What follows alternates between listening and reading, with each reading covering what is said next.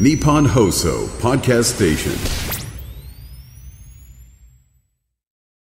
ンラジオで毎日聞く健康管理、モーニングライフアップ今日の早起きドクター。今週は東京都医師会理事で立川市にあります立川在宅ケアクリニック院長、庄司照明さんをお迎えします。先生おはようございます。おはようございます。えー先生が院長を務めている立川在宅ケアクリニックは2020年に、えー東京都の診療所別見取り件数ランキングで1位を記録しています。まずですね、見取りとは何かを教えていただけますか？はい。えー、見取りというのは、えー自宅で医師が最後に死亡確認をした時に起こる出来事です。自宅死亡というのは、例えば自宅で、えー突然亡くなってしまった方というのは含まれずに、見取りというのは最後に医者が確認するまでは心肺停止状態。医者が確認して初めて死亡、見取りとなります。はい。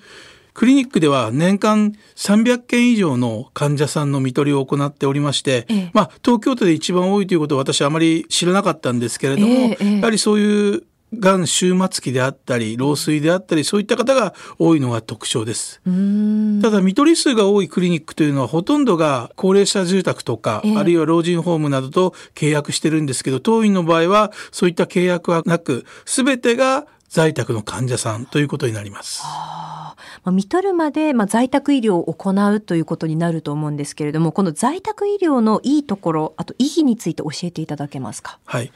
えっと、よく私が言うんですけど、病院だと病人なんですね。うん。自宅に帰ってくると住人に変わってしまうと。はい。それが在宅のいいところええ。孫のいるおじいちゃんおばあちゃんが、孫のおじいちゃんとしておばあちゃんとして病人ではなくて住人として生きれる。あるいは一家の大黒柱のお父さん、主婦としてのお母さんが自分の居場所があるところで最後の時を迎えられるといういいところがあります。はい。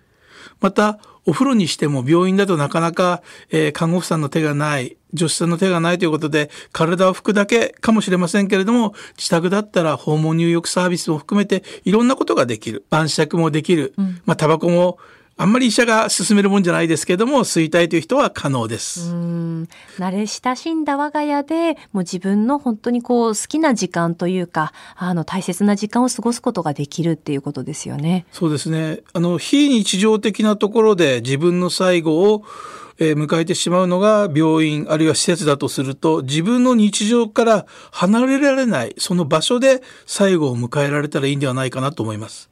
病室の天井ではなくてみんなの顔を見ながら最後を迎えられたらいいんではないかなと僕は思います。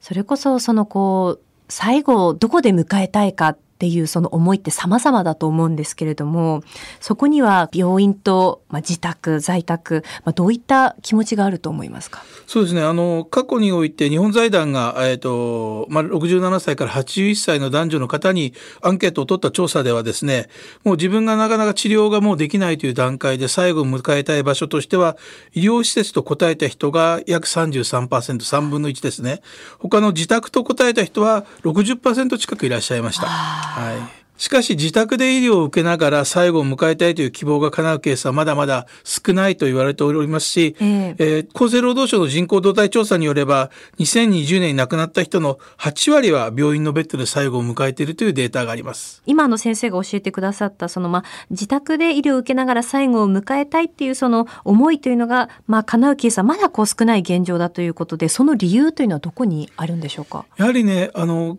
患者さんというか亡くなる方が家族へ負担をかけさせたくないとか、ああるいは在宅医療って何ができるかということをまだまだ周知できてないのかなと僕は思います。あ知られていない部分が大きいんですね。そうですね。あじゃあ今週を通してぜひあのリスナーの皆さんに届けていただければなと私もちょっと勉強したいなと思いますのでありがとうございます。はいよろしくお願いいたします。今週は在宅医療や看取りの実際について詳しく伺っていきます立川在宅ケアクリニック院長の庄司照明さんでした明日も先生よろしくお願いしますよろしくお願いします。